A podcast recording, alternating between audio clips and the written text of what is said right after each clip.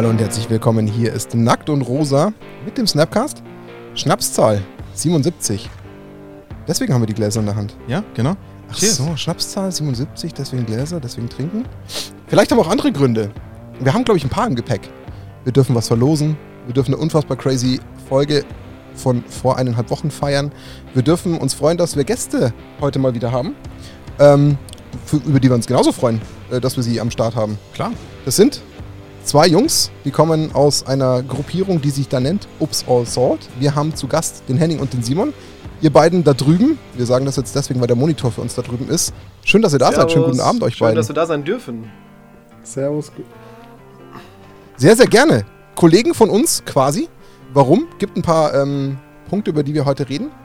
Unter anderem das Haupttopic, was wir verwenden werden. Wir sagen es gleich am Anfang, damit die Leute sich abgeholt fühlen, warum sie denn dranbleiben sollten. CEDH ist unser Thema. Das ist etwas, dem ihr euch sehr stark verschrieben habt.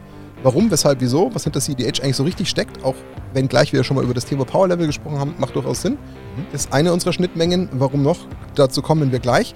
Aber wir müssen tatsächlich jetzt am Anfang kurz reinstarten. Ähm, wir sind überwältigt. Also die letzte Folge hat uns dermaßen aus den Socken gehauen. Wir wissen nicht wohin. Ja, ist jetzt gerade ein bisschen off-topic, sorry, aber wenn man plötzlich eine Folge hat, die äh, stand heute und wir sind noch nicht mal volle zwei Wochen alt, alles sprengt, was wir je gemacht haben, dann ähm, wissen wir nicht warum, freuen uns sehr. Es scheint aber auch ein Stück weit mit dem nackten rosa Schlüpfer ja, zu tun. Ja, das muss an dem Schlüpfer hängen. Ich kann es mir sonst nicht Ja, wahrscheinlich. Wir haben da sehr viele Leute, die da jetzt wahrscheinlich auf den Moment der Verlosung hinfiebern. Ähm, also allein in den Kommentaren ging es heiß her, was Schönes. Aber wir verlosen, äh, wie versprochen, drei Sachen aus dem letzten ähm, Podcast und haben ähm, zweimal das Package einmal einen Return to Earth Boulder von Ultimate Guard, natürlich wie immer gesponsert aus Herxheim von Ultimate Guard. Grüße gehen raus. Also einmal Package, beziehungsweise einmal das gleiche Package zweimal. So, aufpassen. Jetzt wird's kompliziert. Ja, ja, ich bin selber gerade am Knoten lösen. Ein Return to Earth Boulder mit, mit, einmal den neuen Cortex Sleeves und einmal den Katana Inner Sleeves. So, die gibt es je einmal zu gewinnen und dann noch, nachdem sehr Dani geglaubt hat, dass uns zwei Kommentare reichen. Ich habe mal gerade gezählt, wir sind bei über 70. Ähm, Wahnsinn. Ja, haben wir, glaube ich, genug Futter, um den Schlipper zu verlosen. Aber dazu kommen wir als letztes. Wir machen jetzt erstmal das Package Nummer 1, was rausgeht. Ähm, wir schauen mal, ob da auch wieder ein Schlipper-Kommentar dabei ist. Das, Moment, ich drücke mal auf ähm, Comments, beziehungsweise, ja, da haben wir schon den ersten Gewinner. Das ist Crozes 1988. Ähm, ich lese jetzt, ich muss kurz den Kommentar vorlesen, weil die sind tatsächlich jetzt gerade sehr langer relevant. Kommentar? Nicht so lang, alles gut. Klasse Socken, Daniel, also da ist natürlich gleich mhm. wieder auch Credits für die Socken rausgegangen. Dann die Produktflut sorgt dafür, dass man schlicht kaum up-to-date sein kann, beziehungsweise will. Es sorgt für eine Art Verstopfung, was den Input neuer Karten angeht. Ich bin froh, dass ich hauptsächlich Modern spiele und man da einfach darauf verzichten kann, sich jedes Commander-Set ähm, äh, etc. anzusehen. Meine Commander-Decks wiederum leiden da entsprechend. Ich verpasse einfach Karten, die wahrscheinlich interessant gewesen wären. Ja, es ist Punkt. mal kein Kommentar, der sich dem Schlipper nähert, dann ist ja gut, dass er ihn nicht gewonnen hat.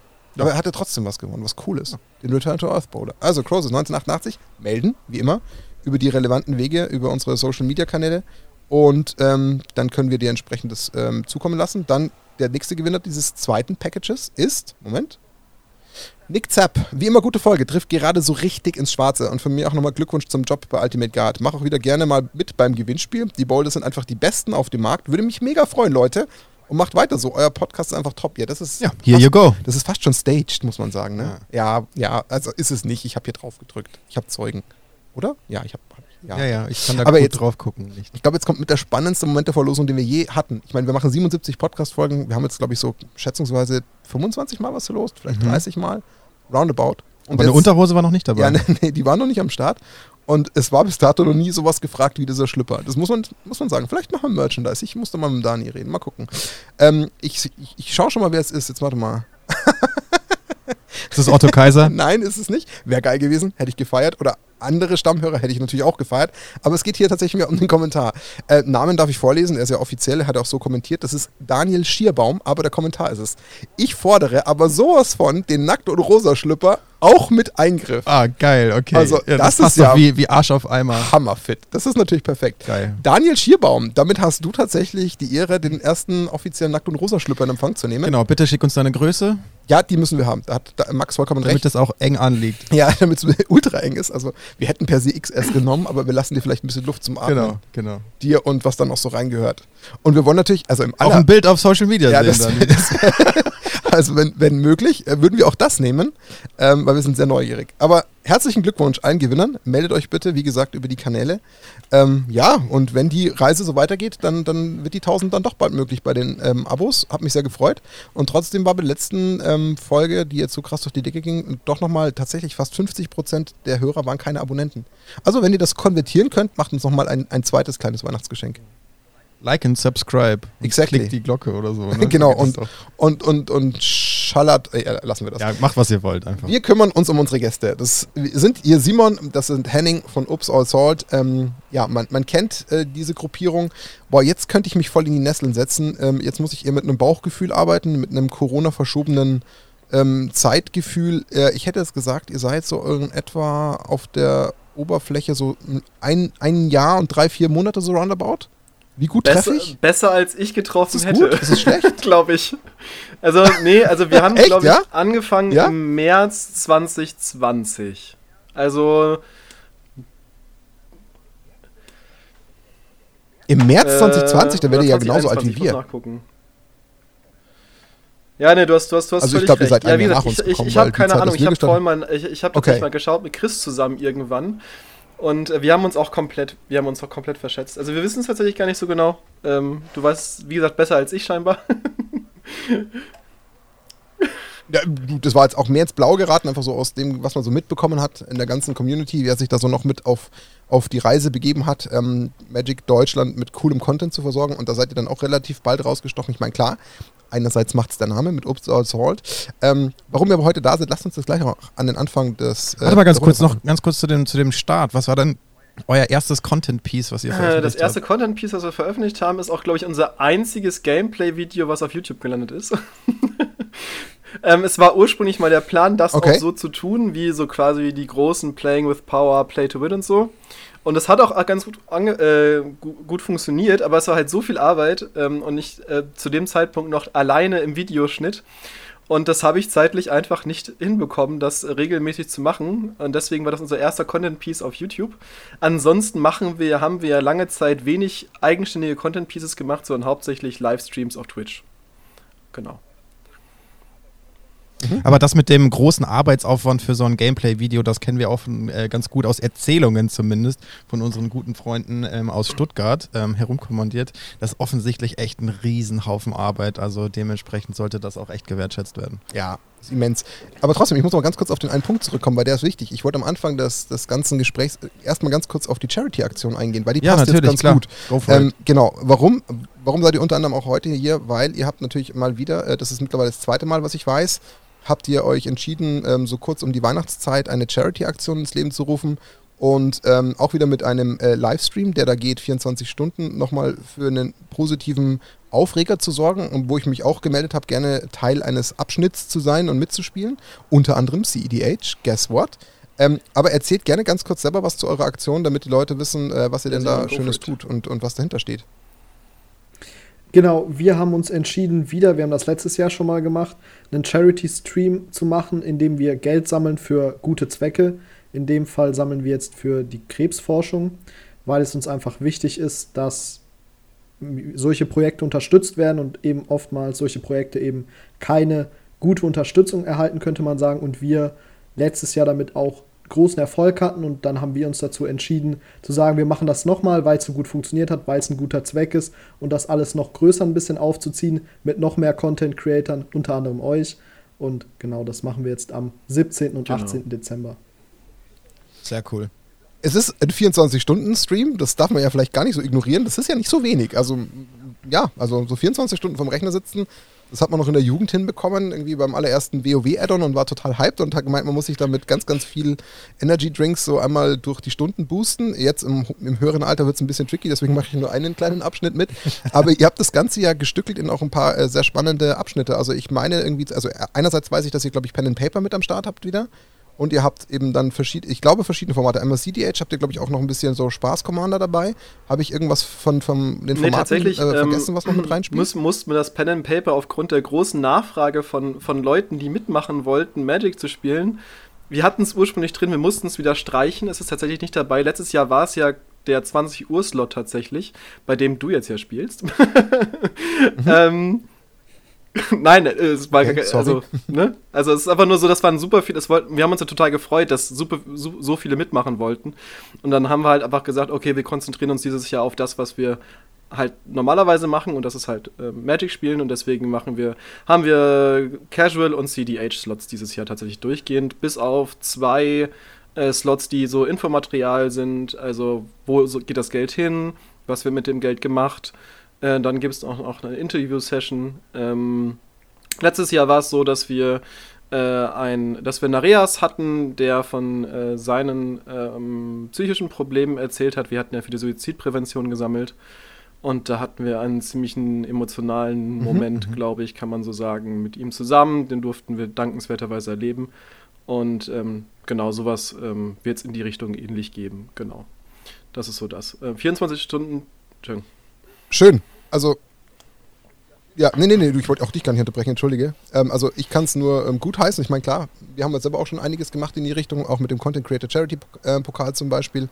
Oder auch hier bei uns im, im Pfaffenhofener Rahmen. Also, was man einfach immer wieder sieht und das ist ein schönes Zeichen. Unter anderem hat auch gerade ähm, die, die gute Hannah Gramm, hat, äh, wo ich fairerweise es total versaut habe und das muss ich, habe ich mich auch schon bei ihr entschuldigt. Da habe ich mich selbst ein bisschen übernommen, weil ich gar nicht wusste, wie viel uns gerade selbst unter die Ohren fliegt. Äh, eigentlich wollte ich mich mit Nackt und Rosa beteiligen an einer ebenfalls gerade guten Aktion mit quasi Geld sammeln für Weihnachtsgeschenke für Kinder. Auch wirklich wieder toll, ist auch wieder vieles zusammengekommen. Ich weiß letzten Stand, ohne dass ich es ganz genau weiß, da waren es irgendwie über 1500 Euro. Vielleicht sind mittlerweile die 2 oder 2,5 geknackt. Einfach genial. Es ist einfach richtig, richtig geil.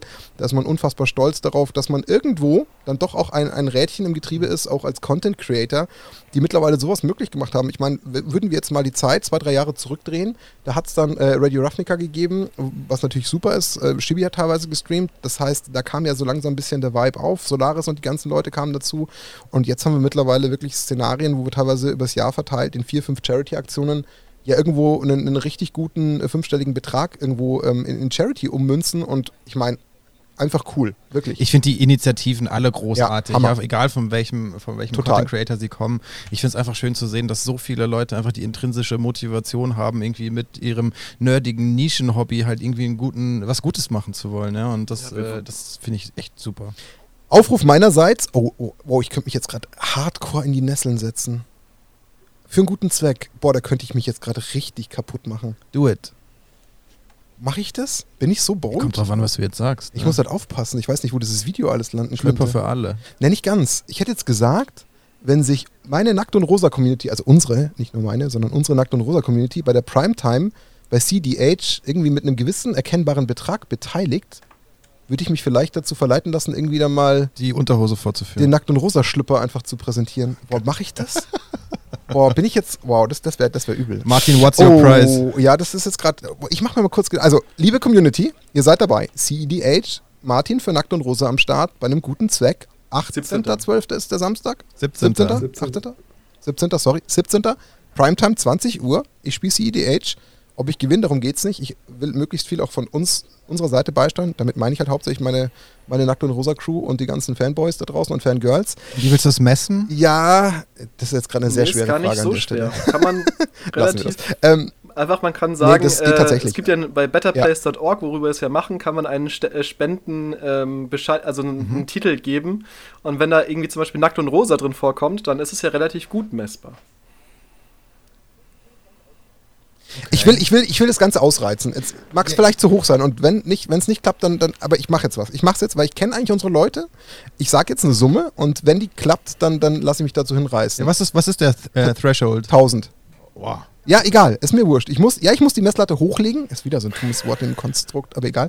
Damit leg das Ganze, nein, hoch, ja, ja, ja. genau. Damit das Ganze Anreiz schafft. Ich will, also im besten Fall tue ich das, weil ich dann einfach was Cooles erzähle. Also wenn wir 1000 schaffen, und wir haben ja schon in ein paar Charity-Aktionen die 1000 gerissen. Mhm. Es waren jetzt, glaube ich, schon drei insgesamt, seitdem wir da irgendwas machen, die jetzt nur von uns kamen. Also komm, ich, ich lege dafür jetzt quasi meine Hand auf den Tisch und alle anderen legen ihr Geld dazu und dann ähm, habt ihr von mir jetzt ein Commitment. Wird nicht Ich nur wollte deine den Hand auf den Tisch nicht machen, aber ja. So, wir wechseln jetzt mal das Thema. So. So, wir wechseln jetzt das Thema. Also, Charity-Aktion, beteiligt euch, schaut in den Stream rein, ähm, unterstützt das Ganze, genießt es vielleicht da irgendwie noch äh, in so einem ähm, schönen Format über, über zwei mehr oder weniger Tage. Es sind ja 24 Stunden. Schaut rein. Coole Kollegen am Start, Kolleginnen, die richtig schön spaßiges Commander ähm, zocken werden. Also für Spaß ist gesorgt, guter Zweck steckt dahinter, macht mit, supportet, so gut es geht. Aber was ist denn mit Nudity auf Twitch? Nicht, dass die Kollegen dann äh, Lifetime-Band Stimmt, kriegen. da müssen Das wir auch aufpassen. Oh Aber ja. egal, dafür findet man eine Lösung. Ja, wir, wir finden was. Also ich habe ich hab ein Commitment abgegeben und ähm, ich wollte schon wieder was sagen, was nicht passt. Lassen wir es. Okay. So, wir wechseln in die Folge, CEDH. Aber was immer dazugehört am Anfang, jetzt sind wir ja nicht mehr am Anfang, aber egal, es gehört einfach zur Historie. Gebt mal so ein bisschen einen kurzen Einblick, wie seid ihr beide insgesamt wann, zu welchem Zeitpunkt zu Magic gekommen, aber dann natürlich in erster Linie, wenngleich ihr da ein bisschen Zeit dazu verlieren dürft, aber trotzdem, wie ist Upsal Salt entstanden und was steckt denn hinter dem ganzen Konglomerat? Also gebt da mal ganz kurz, äh, vielleicht äh, wechselnd mal kurz ein paar Einblicke, seit wann seid ihr dabei, was, was reizt euch an Magic, was habt ihr immer gemacht, ähm, so dass wir einfach ein, ein gewisses Magic-Bild von euch bekommen. Dann, äh, ja, ich, ich ich starte mal, glaube ich, Also muss weil, weil. Simon ja auch äh, ein, ein mittlerweile mittelaltes Mitglied von Uppsala Salt ist, äh, fange ich, glaube ich, an. Ähm, angefangen mit Magic habe ich, glaube ich, mit elf Jahren irgendwann, ähm, als mir ein äh, Kumpel im Urlaub, ähm, äh, ein späterer Kumpel im Urlaub, ähm, irgendwelche Elfen in die Hand gedrückt hat und meinte, wir spielen jetzt eine Runde Magic. Und ich äh, versaue hier jetzt gänzlichst meinen Ruf als Grünspielhasser, aber ich muss fairerweise sagen, dass meine ersten drei äh, Küchen, äh, Kitchen Table äh, Decks alles äh, grüne, grüne Kreaturen-Decks waren. Ähm, ja, How the Tables Have Turned quasi. Ähm, dann hat es aber eine ziemlich lange Zeit gegeben, wo ich nicht gespielt habe. Und angefangen habe ich wieder mit Color Dash, glaube ich. Äh, nicht, weil ich das Set wahnsinnig gut fand. Okay. Ähm, also flavortechnisch nicht so meins, aber prinzipiell kam ich dann irgendwie in Kontakt dazu, weil ein Kumpel mich, oder eine Kumpelin genau genommen, äh, zu Modern-Turnieren äh, Turnieren mitgeschleppt hat und mir dann Modern-Decks in die Hand gedrückt hat und meinte, wir spielen jetzt eine Runde. Und ähm, ja, seitdem bin ich jetzt also quasi wieder dabei. Und zu Oops Assault ähm, war eine Idee von mir äh, und Chris hauptsächlich, also Waffles auf Discord, wo wir gesagt haben, wir haben da irgendwie Bock drauf. Wir haben, gerade kamen die herumkommandiert Videos raus, glaube ich das erste oder so, und meinten so, hey, das können wir auch machen, aber wir wollen wir wollen in eine andere Richtung gehen. So, wir wollen, wir hatten bei unserem Local Ge äh, LGS hatten wir ähm, schon vorher eine Brawl und dann später auch eine Commander-Runde und äh, der Hauptinitiator in diesem Fall war Chris, der dann irgendwann gesagt hat, so Jungs, ich habe keinen Bock mehr rumzudördeln, lass mal Vollgas geben. Und ähm, dann war so, ja, gut, äh, ja, gut, was machen wir mal, gucken, wo es hingeht. Und dann ging es halt relativ schnell ganz nach, äh, ganz weit ins, hoch ins Power-Level. Ähm, und da sind wir dann auch nie mehr so richtig von weggekommen. Und dann äh, gab es dann, die ersten vier Mitglieder waren dann René und noch Basti dazu.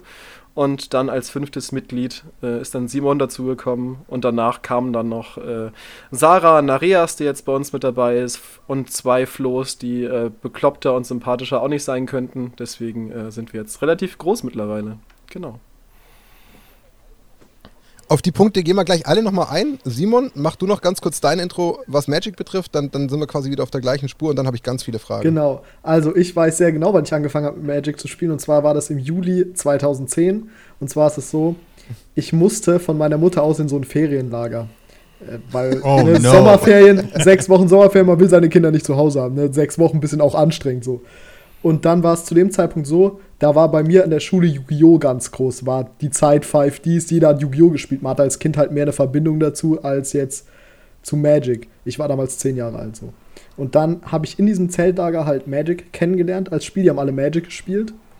Und so habe ich dann auch angefangen und bin da dann ähm, vier Jahre mitgegangen als Teilnehmer und habe da immer weiter Magic gespielt. Und jetzt auch als ähm, Betreuer da gehe ich da auch noch regelmäßig mit und spiele da halt auch immer Magic. Und dann, deswegen habe ich nie so diese Phase gehabt, in der ich irgendwie Magic verloren habe, wie es ja viele meistens haben, dass sie sagen, okay, ich habe das als Fünfjähriger gespielt, dann 20 Jahre nicht und ich habe wieder angefangen. Das war bei mir eben durch dieses Sommerlager, das ich immer habe, nie gegeben und ich habe halt immer weiter Magic gespielt. Es fing bei mir an mit das neue Phyrexia, glaube ich. Oder Eldrazi, maybe.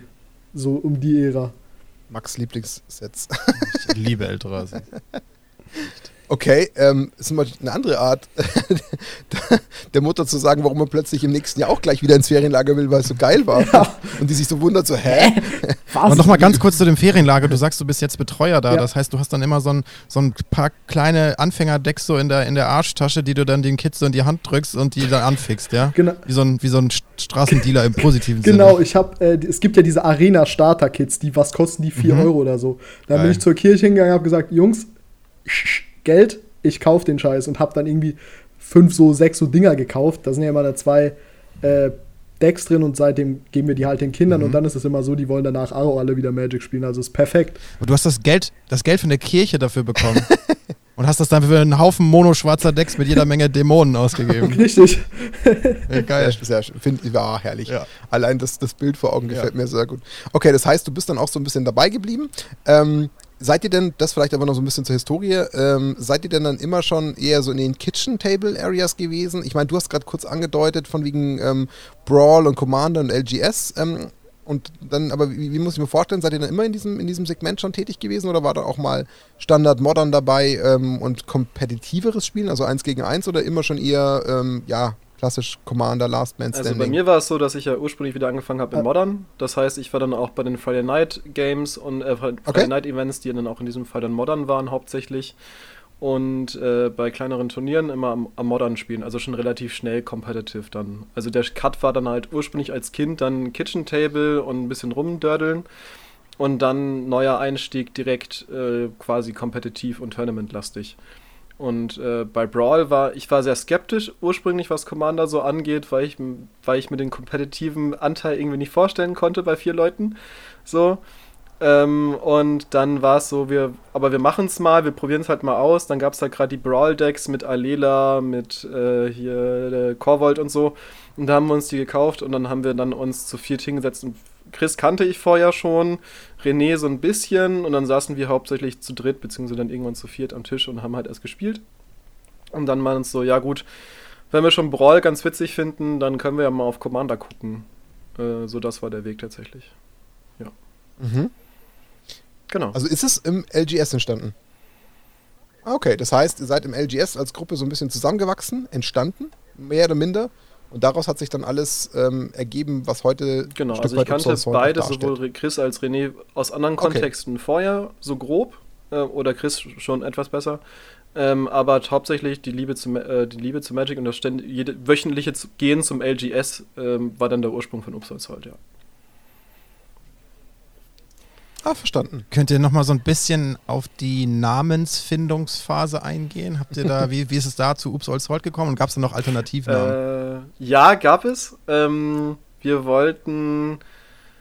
Also wir hatten die Erfahrung bei uns am Tisch, dass wir häufig bei, bei Brawl-Spielen uns darüber gefreut haben, also nicht böswillig, aber so ein bisschen darüber gefreut haben, wenn jemand salzig war. Ähm, das waren wir bei alle.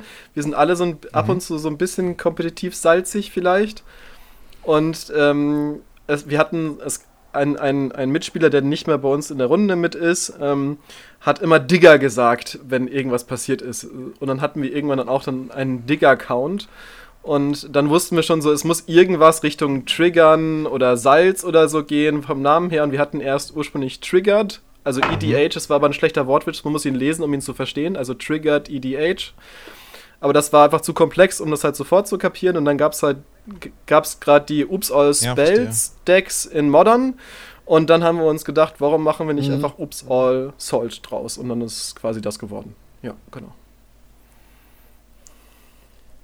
Und dann, aber war denn, okay, war die Namensfindung aber äh, eigentlich für euch ja mehr dazu gedacht, um euch so eine Art Synonym zu geben, was jetzt äh, das, das Vertreten im Internet und äh, als, als Content Creator darstellt, oder? Weil für euch in der, ich sage jetzt mal wahrscheinlich im Laden, wir sind ja nicht so ähnlich wie irgendwie bei, bei Fußball oder so oder Vereinen, wo man großartig irgendwie einen Claim oder einen Titel oder eine Mannschaft braucht. Das wird ja damit wahrscheinlich Ja, es war einfach nur so, wie, an.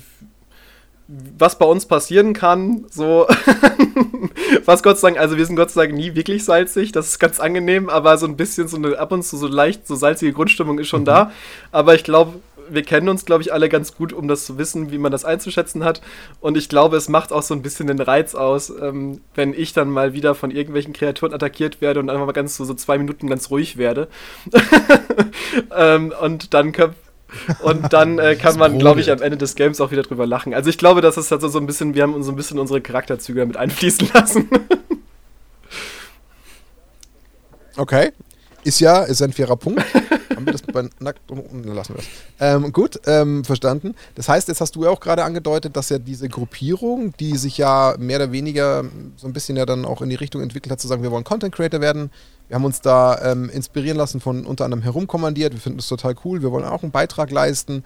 Ähm, wir gehen so ein bisschen in die Richtung ähm, ja, Live-Game im Sinne von, wir, wir lassen das Ganze auf Twitch laufen, wir machen da ganz normale ähm, Live-Games. Und das Ganze ist ja auch ein bisschen aufwendig, ähm, muss man ja fairerweise sagen. Es kommt natürlich ein bisschen drauf an, was für ein Setup man hat, etc., klar. Ähm, aber dann war die ja initial eigentlich nur eine Gruppe von vier, die das quasi losgestoßen hat und dann war die erstmal darauf konzentriert zu sagen, okay, ihr habt da erstmal eigentlich theoretisch euren Viererkern und habt vielleicht ab und zu mal Gäste, oder? Das war ja, glaube ich, so euer Startschuss. Völlig korrekt, ja, genau. Ganz äh, falsch erinnere. Okay. Ähm, Gibt es denn, ich sage jetzt mal bewusst, äh, bewusst so gefragt, denn, denn irgendwie schon so ein großes ganzes Ziel von euch, wo ihr so insgesamt mal, mal hin wollt? Oder gab es immer nur den Fahrplan, hey, wir machen das jetzt einfach immer wieder so häppchenweise, weil es uns gerade Spaß macht, wir machen erstmal immer weiter, uns taugt gerade so dieses, dieses Twitch-Livestreaming? Ähm, oder gibt es schon auch irgendwo einen Plan, wo ihr sagt, Mensch, irgendwie würden wir uns auch da, dahin ganz gerne entwickeln und das, das sehen wir eigentlich für uns noch so als ja, Simon, ich glaub, Evolutionsstufe? Du kannst da jetzt was zu sagen. Ja, der, der Punkt ist, warum wir erstmal auf Live-Gameplay gegangen sind. Wie gesagt, wir haben angefangen mit, mit Aufnahme und das ist aber, finde ich, gerade was CEDH angeht, einfach sehr uninteressant. Das ist einfach der Grund, dass wir uns vor allem immer gesagt haben, wir möchten Leuten beibringen, das Spiel zu spielen. Wir möchten den Leuten helfen, das Spiel zu verstehen. Und in einem Aufnahme ist es sehr schwer, Leuten Dinge zu erklären, weil oft einem ja selber, der viel Zeit investiert, nicht klar ist, was versteht man Mhm. und was versteht man nicht. Und deswegen haben wir von, schon immer gesagt, okay, wir möchten Leute das Spiel beibringen, wir möchten es näher bringen, CEDH. Und deswegen ist, war für uns dann Livestream eben die, die Wahl. Und wir haben uns jetzt auch gesagt, wir möchten uns einfach erweitern, wir möchten mehr, mehr Leuten einfach das Spiel näher bringen. Deswegen haben wir auch gesagt, wir machen einen Podcast für Anfänger für CEDH. Einfach aus dem Grund, dass unser Ziel quasi ist, die Leute zu bilden, in Anführungsstrichen, ihnen die Möglichkeit geben, an dem Format teilzuhaben und einen erleichterten Einstieg zu haben, weil ich glaube, ich sprich da auch für Henning mit. Wir, für uns war der Einstieg deutlich schwerer ins Format, als er jetzt zum Beispiel heutzutage ist. Es gab wenig Leute, die Deutsch CDH gespielt haben, viel war auf Englisch. Und bei mir zum Beispiel ist es so, ich kann nicht so gut Englisch, als dass ich mich weit außerhalb von Magic über Dinge unterhalten kann. Wir haben jetzt auch einen eigenen Discord-Server, auf dem sehr viel gespielt wird und wir versuchen einfach eine Community zu schaffen und den Leuten einfach den Einstieg zu erleichtern. Ja, Das und wir so haben, glaube ich, Okay, das ist ja. Ich glaube, wir haben keinen so einen Frage, großen, ja, sorry. richtigen Fahrplan. Wir machen, glaube ich, das, auf was wir Lust haben, so und das, was wir kapazitär schaffen. Also zum Beispiel jetzt, wie gesagt, die erste Folge Podcast ist jetzt gerade raus. Darüber fre- freue ich mich. Wir freuen wir uns alle sehr, dass was geklappt hat jetzt. Ähm, und im neuen Jahr, Spoiler, kommt auch tatsächlich äh, eine Pen, Pen and Paper Reihe raus, äh, was mit Magic ja quasi nicht so viel am Hut hat, aber halt auch von Wizards ist. ähm, aber genau, deswegen, ähm, also wir machen, glaube ich, das, auf was wir Lust haben, ohne jetzt irgendwie so krassen.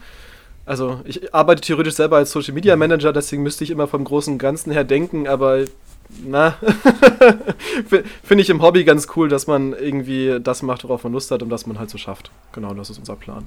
Und die ganzen Charity-Sachen, Und nochmal ganz kurz, die ganzen Charity-Sachen, also dieses Jahr, was dieses Jahr jetzt im Charity passiert ist, also ich hätte nie gedacht, also niemals hätte ich gedacht, dass das passiert, was dieses Jahr passiert, ähm, dass auch aus der, nicht nur aus der deutschsprachigen Szene, sondern auch aus der internationalen Szene, alle, wirklich alle großen Namen von CEDH mit am Start sind.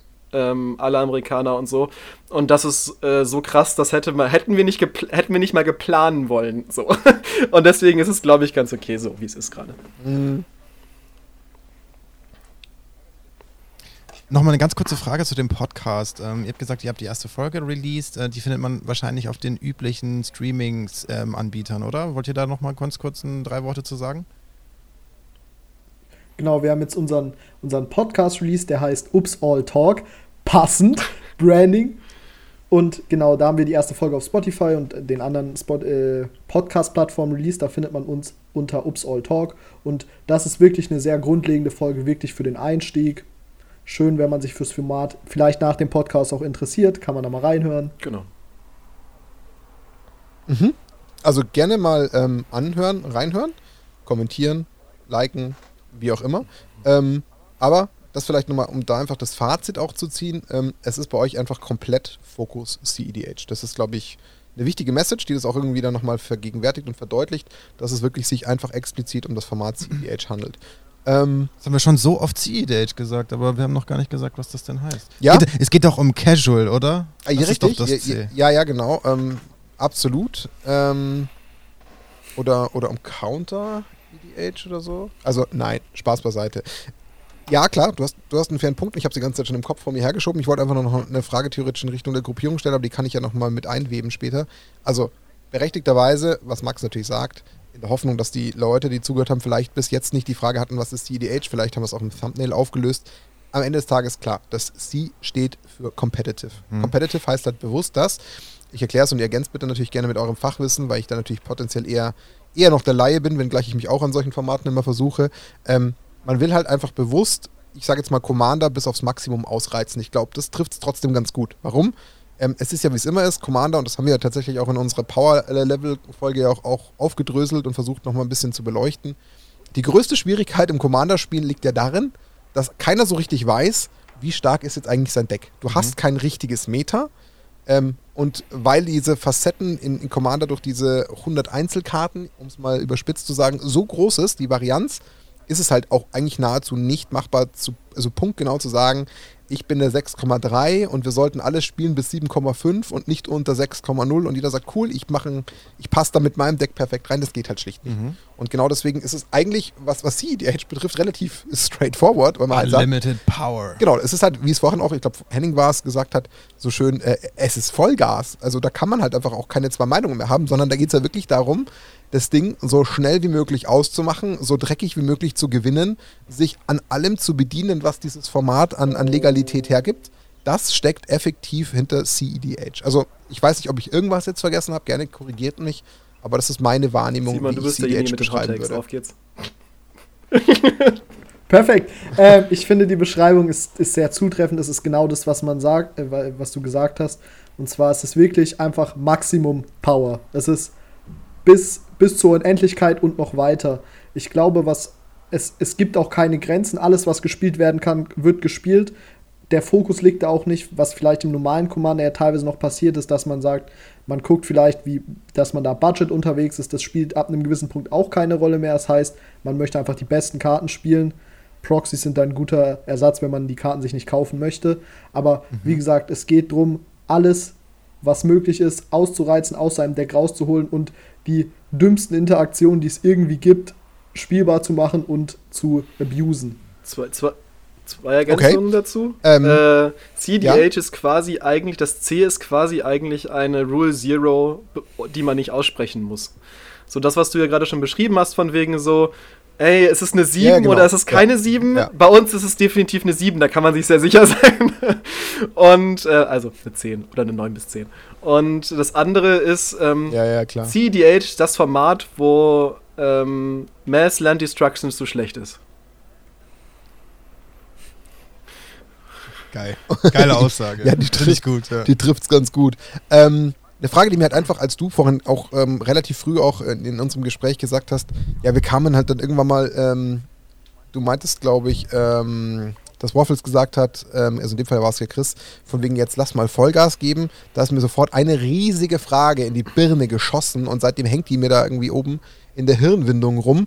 Ähm, mein Gott, Martin, was für eine Umschreibung. Ja, ja, an, an, daran habe ich eigentlich ja. ehrlich gesagt die ganze halbe Stunde gearbeitet. Okay, okay, ja, dann Nein, ähm, das Ganze ist ja, wenn man mal ganz ehrlich ist, eigentlich, ich meine, ich vergleiche es ein Stück weit mit Legacy, scheiße teuer. Punkt. Also, wenn man jetzt davon redet, dass man CDH auf eine gewisse Art und Weise, ähm, ja, äh, ich sage jetzt mal, äh, ausreizen möchte. Warum? Weil ausreizen kostet Geld und zwar richtig Geld. Und ich kenne fairerweise gar kein so ein richtig perfekt ausgebautes CDH-Deck. Ich habe Commander, ja, da sind starke Karten drin, ja, ich spiele Legacy, ja, okay. Aber ähm, klar, du spielst vielleicht da jetzt keine, keine zwei Playsets Dual Lands, aber nichtsdestotrotz kannst du da teure Karten verbauen. Und ich stelle mir halt die Frage, wenn du da auf, auf Vollgas gehst, ich meine, jetzt war gerade das Wort Proxy ja schon in, in euren Munden, aber die Frage ist halt, ähm, wann kann man Proxys verwenden, wenn man sie verwendet? Wahrscheinlich in der eigenen, ich sage jetzt mal eher privateren Playgroup aller Ups All Salt oder ähm, weiß ich nicht, weil Ja, gut, im LGS, wenn es jetzt kein offizielles Format ist, klar auch. Aber wenn man da jetzt wirklich voll reingeht, dann, dann kostet das Asche. Und warum habe ich da so ein bisschen die Fragezeichen im Kopf? Weil persönliche Wahrnehmung muss nicht stimmen, aber einer der größten Reizpunkte von Commander ist ja eigentlich auch wiederum die totale facettenreiche äh, Situation, die man antrifft, wenn man ja sagt, man hat ja zigtausend Commander. Wenn du heute ein Modern spielst, ein Standard, ein Legacy, dann ist das Meta halt irgendwo ab einem gewissen Grad links und rechts abgegrenzt. Dann kannst du halt, ja, ich meine, klar, du kannst halt irgendwelche Homebrewed-Sachen machen oder halt uralt Power-Decks, die halt jetzt gar keine Power mehr haben, aber dann kommst du nicht weiter und dann macht es halt irgendwann auch keinen Spaß mehr. Aber diese Grenzen, so nenne ich sie jetzt mal liebevoll, die verschwimmen bei Commander halt viel später. Und dann stelle ich mir halt die Frage, hat man bei sowas wie CD Edge wirklich mit einem oder zwei Commandern im Repertoire einfach Spaß? Ich befürchte nein. Klar, Typsache, manche sind genügsam, aber genau da geht halt die Frage auf, wie lässt sich das denn allein finanzieren, wenn nicht Proxys? Also finanzierbar ohne Proxys, das ist nicht. Also du, sag, du, hast, ja, du hast ja selber gesagt, du, du spielst Legacy. Wenn man, wenn man All-In geht, Legacy, Lands spielt mit Tabernakel, wo ist man da? 8000 Dollar. So. Ja, so irgendwo mit 8000 Dollar, was, was unendlich hohe Summen sind. Wenn mhm. wir uns jetzt Blue Farm anschauen, das ist so das CEDH-Deck zurzeit, sagen wir mal 12.000 bis 15.000 zahlt man da ganz locker. Es ist ein Time Twister drin. Time Twister, was kostet der in Unlimited? Ja, 8.000 Euro. Ja, ja. So, das ist, das ist ohne Proxys, außer man hat im Lotto gewonnen, ist das einfach nicht machbar. Aber die Community ist ja, da das für jeden ein Problem ist. Es ist jetzt nicht so, wenn man jetzt vielleicht über niedrigere Summen spricht, 50, 60 Euro Commander-Deck, dann kann man nur sagen, ja, okay, mhm. vielleicht kauft man sich noch ein zweites Deck, weil man es so toll findet. Und bei CDH ist aber so, wir reden über Summen 15, 20.000 Euro pro Deck. Und die wenigsten Leute haben 20.000 Euro für ein Deck. Das ist einfach so. Und das hat auch irgendwann die Community gemerkt und man kam dann zu, zum Entschluss, dass man sagt, Proxys sind overall einfach erlaubt, weil mhm. Wenn man sich jetzt zwei Decks hinstellt und 40.000 Euro in einen Kleinwagen kauft, hm, schwierig. Und deswegen hat man sich entschieden zu sagen, Proxys sind erlaubt. Es ist sogar bei Turnieren so, dass ein Großteil der sehr teuren Karten als Proxys vom Veranstalter ausgegeben werden. Also ein Time Twister, Ach, krass. Ein Time Twister zum Beispiel wird eigentlich immer Duels ausgegeben auch. als Proxy, weil man vom Turnierveranstalter. Das ist ja interessant. Die sind nicht sanctioned, diese Events, Martin. Richtig. Ja, ja, gut, das ist mir bewusst. Nein, nein, das, den Teil habe ich schon verstanden. Ich ziehe halt gerade nur einen Vergleich, äh, sorry für die Unterbrechung, weil wir ja gerade auch zum Beispiel mit der, einer Legacy-Community bei uns aus Freising, die ja auch immer so mit teilweise 50, 60 Spielern einmal im Monat Turniere veranstaltet, was ja schön besucht ist, aber auch längst die, äh, die, die Proxy-Regel ähm, aufgemacht hat, dass man selber proxen darf, was natürlich Leute mehr anzieht, weil ihr sagt es ja gerade berechtigterweise, sich mal so eben ein neues äh, Legacy-Deck zu testen und zusammenzukaufen und dann zu merken, oh, auf Lance habe ich aber keinen Bock, äh, was mache ich jetzt mit meinem Tabernakel?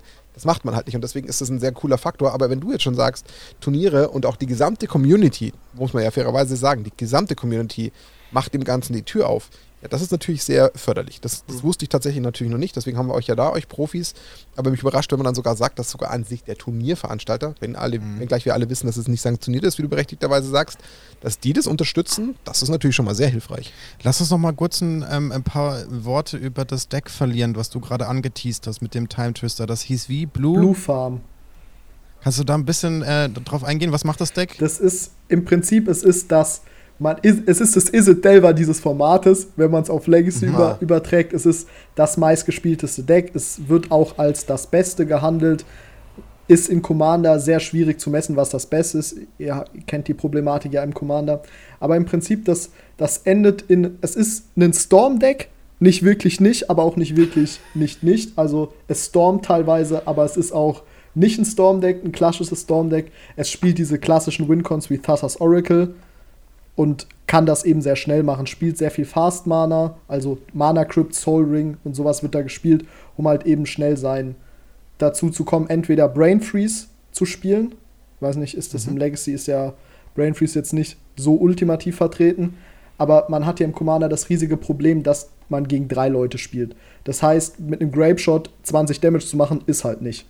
So, das heißt, man musste um dieses Problem quasi herumarbeiten und da hat man auf der einen Seite Thassa's Oracle, das ja sagt, du gewinnst das Spiel, wenn die Bibliothek leer ja. ist, im Legacy ja auch gespielt und dann hat man eben Brain Freeze und Lion's Eye Diamond und Underworld Breach. Underworld Breach eine Karte, die auch im Legacy gebannt ist, weil sie halt eben viel zu broken ist und da loot man diesen Spell mit Lion's Eye, Diamond, Brain Freeze und der Underworld Breach und mild damit seine Gegner. Die Gegner kommen dran, Ja, ziehen glaub, und verlieren das Spiel. Jetzt hast du in deinem ganzen Monolog nicht einmal den Commander genannt. Richtig, weil der eigentlich auch fast irrelevant ist. Es sind zwei Commander. Was auch echt bezeichnend ist, Ja, ne? das ist dafür, dass es eigentlich CEDH Richtig. ist. So, ja. Kamera zu warm, abkühlen lassen. Okay. perfekt. Das Oh. ist interessant äh, und auch schlecht. Äh, ja, das hat man davon, wenn man sich eine neue Kamera zulegt. Ich versuche das mal zu fixen und, und ihr überbrückt, indem ihr einfach weiterredet. Mhm. Das Gute ist, man sieht jetzt nicht, dass ich aufstehe, aber ihr macht einfach weiter. Genau. Genau. Also redet mal gerne über das Deck weiter. Es gibt Oder über, über das. Genau, es gibt zwei, da, sind, da gehören zwei Commander dazu. Es ist nicht ein Commander, es sind zwei Commander, die eine lustige Partner-Ability haben. Das heißt, man darf zwei Commander spielen, was statistisch dafür sorgt, dass man nur 98 Karten im Deck spielen muss, was, wenn man es über hunderttausende Games trackt, wahrscheinlich auch relevant sein wird. Aber die Commander an sich machen gar nicht so viel. Die haben keine besondere Win-Ability, die ziehen einfach nur Karten im Prinzip. Der eine Commander zieht auf Attack Damage oder Combat Damage zieht er Karten und der andere Commander zieht Karten, wenn er der zweite Spell pro Turn gespielt wird. Was ist Ludewig und Kraum ja, oder so, es ne? ist Kraum, Ja. Ludewigs Opus und Tymna the Weaver. Und damit hat Ah, man genau, auch Zugang okay, dann okay. quasi zu den Krass. Äh, besten Farben in CDH. Ich, möcht, ich betreibe jetzt hier offen Greenbashing. Nein, aber. Magst du nicht so gerne, hab ich aber gelernt, tatsächlich ja. äh, ist es halt für, für die meisten Decks tatsächlich die besten Farbkombinationen, weil du die stärksten Spells spielen kannst. Ähm, es ist deswegen auch ein gutes Deck, wenn wir jetzt da schon so tief einsteigen, weil es verschiedene äh, Tempi in einem CDH-Game spielen kann. Also es gibt verschiedene Archetypen, wie es glaube ich in jedem Format Archetypen gibt bei Decks. Äh, von, von Turbo über Midrange äh, bis zu Control und Stacks. Ähm, das sind so die Hauptgruppen, gibt es auch Unterarten, aber prinzipiell das. Und das Deck ist, wird als Midrange gelistet, kann aber theoretisch auch Turbo sein. Also es hat, bedient halt zwei Archetypen relativ gut und deswegen kann es sich relativ gut in verschiedenen Pot-Konstellationen ähm, gut be bewegen. Genau. Weil die Card Quality auch. Und wer von euch beiden Also, du, spielt stimmt, du das Deck? spielst es ja, sorry, du spielst es ja, stimmt. ich hab's, ja, ich hab's da. Ah, okay. Aber das zeigt uns auch, dass ihr offensichtlich mehrere Decks zur Auswahl habt. Ja, also ihr seid da nicht so verhaftet, wie äh, ich jetzt zum Beispiel im Legacy immer irgendwie mehr oder weniger dasselbe Deck zocke, sondern ihr habt da eine gewisse Varianz. Und Wenn man den Drucker anschmeißen kann und das okay ist, dann ähm, öffnet das natürlich etwas Tor und Angel für auch äh, verschiedene Decks mal ausprobieren zu Mhm. wollen. Und äh, so ist es. Also ich habe am Wochenende jetzt bei äh, einem sehr großen internationalen Webcam-Turnier teilgenommen, von Playing with Power organisiert. Und da habe ich jetzt äh, Tevesh und Graum gespielt, also die Grixis-Variante von Blue Farm quasi. Ja. Äh, ich bin du da 1-4 abgeschnitten? gegangen, ähm, also habe es nicht in die Top 16 geschafft, ähm, aber ich kann mir eigentlich nicht so wahnsinnig viel vorwerfen, äh, was so die Play-Patterns angeht und so. Also ich war eigentlich relativ zufrieden und dann war es okay. Also es haben halt auch unter anderem äh, der Weltmeister, amtierende Weltmeister und äh, so die Top 5 von CDH-Spielern weltweit mitgespielt. Und deswegen fand ich jetzt meinen Abschneiden gar nicht so schlecht, aber ja. Jetzt habe ich mal wieder so ein paar, so ein paar, ähm, wie soll ich sagen, ähm, journalistische Fragen an der Stelle, die ich noch ganz gerne reinschießen möchte. Ähm, weil sich die natürlich auch ein bisschen auch aus dem ergeben haben, was, was ihr jetzt gerade so erzählt habt. Was ich glaube, kann mich auch brutal vertun. Ähm, ich habe trotzdem irgendwie so ein Ding, was sich in meinem Kopf manifestiert. Wenn ich jetzt beispielsweise tatsächlich nochmal CEDH ein Stück weit zum Beispiel mit Legacy vergleiche, hätte ich jetzt so ein bisschen eine Befürchtung, dass da, ja, vielleicht dann diese, diese Metaebene sich irgendwann doch auch ein Stück weit festfährt. Weil da ja wahrscheinlich neu kommende Karten jetzt nicht gerade alles nochmal so richtig komplett durcheinander schütteln. Also so eine, so eine, so eine Befürchtung hätte ich. Ob es stimmt, weiß ich nicht. Kann mich vertun. Ähnliches hatten wir ja im Gespräch mit, mit ähm, Marc-Erik Vogt, der sehr stark im Legacy vertreten ist, der dann auch meinte, hier äh, in, in so anderen Formaten wie Primadon oder so, da gibt es halt noch eine viel zu kleine Spielerschar. Was sich ja hier gerade gar nicht so zu, zu ähm, bestätigen scheint. Also wenn ich jetzt euch so höre, großes internationales Turnier, Webcam und so weiter und Unterstützung für Proxys, dann, und das ist dann eine anschließende Frage, also ich verschachtel das gleich wieder ganz fies, dann ist auch die Frage, wie groß ist denn das überhaupt bei, bei CDH? Ich hätte gerade null Ahnung und Vorstellung, wie groß ich mir denn da die Community vorstellen muss. Also versucht mal vielleicht, wenn möglich, beide Fragen, wenn es geht, zu beantworten. Ansonsten stelle ich die zweite gleich nochmal. Ich würde sagen, metatechnisch, es ist halt am Ende des Tages ein kompetitives Format, wenn man es so bezeichnen möchte. Und kompetitive Formate haben immer eine gewisse Meta. Es gibt halt einfach Sachen, die gut sind und es gibt Sachen, die sind halt nicht gut. Das, das ist halt einfach so. Und es gibt das Beste und dann gibt es halt Ab Abweichungen davon. Aber gerade was die Varietät angeht, passiert es oft, dass wenn neue Commander rausgehen, jeder erstmal äh, rauskommt, jeder erstmal guckt, wie, wie sehr kann ich den brechen, wie sehr kann ich mit dem das Format brechen. Und es gab Haseson, heißt der, glaube ich, der macht, der, der, der geht mit Wüsten, also diesen Desert-Karten, geht der, geht der relativ dumm. Und das ist eine Karte, die würde, normalerweise würde man da sagen, was, was willst du mit Wüsten? Kein Mensch würde Wüsten in seinem Deck spielen. Aber dadurch, dass die eine dumme Interaktion mit, der, mit Wüsten hat, dass er 1-1 ins Spiel bringt, ist die auf einem letzten großen Turnier, ist die in die Top 10 gekommen, die Liste. Wo man normalerweise sagen würde, was willst du damit? So, also es gibt schon immer so, dass man auch, wenn man ein guter Pilot ist und relativ gut das Deck an sich funktionieren kann, einen guten Stamm hat, dann kommt man schon relativ gut und weit, auch mit Homebrews, wie sie, wie sie ja genannt werden. Und das Format ist schon relativ divers, was, was eine Meta angeht. Klar, es gibt die besten Decks, aber man gewinnt nicht nur, weil man das beste Deck spielt und man verliert nicht automatisch nur, weil man ein faktisch schlechteres genau, Deck also spielt. Also zum Beispiel ein gutes Beispiel ist auch das Krakashima-Deck, Okay. also Krak the Thumbless und Sakashima of the Thou- äh, Thousand Faces, als die beiden Commander gedruckt wurden ähm, und auf mal ein komplett neuer Archetyp quasi und ein komplett neues Deck entstanden ist mit Coin-Flipping, ähm, dann war auf mal so, krass, das ist total broken. und, ja, gut, es ist total broken. Und ähm, tatsächlich kann man also durch, bestimmt durch die Neuprints ist auf mal tatsächlich relativ schnell viel möglich. Plus, dass die Community, ich glaube, so ein bisschen, also ich bin nicht so stark in Legacy drin, aber schon relativ okay in Modern auch sehr braufreundlich ist. Also da ist dieser ursprüngliche Commander-Einsatz, den es ja schon auch im normalen Commander gibt, schon da zu sagen, okay, ich gucke mir jetzt wirklich die neuen Karten an und ich exer- exerziere die komplett durch.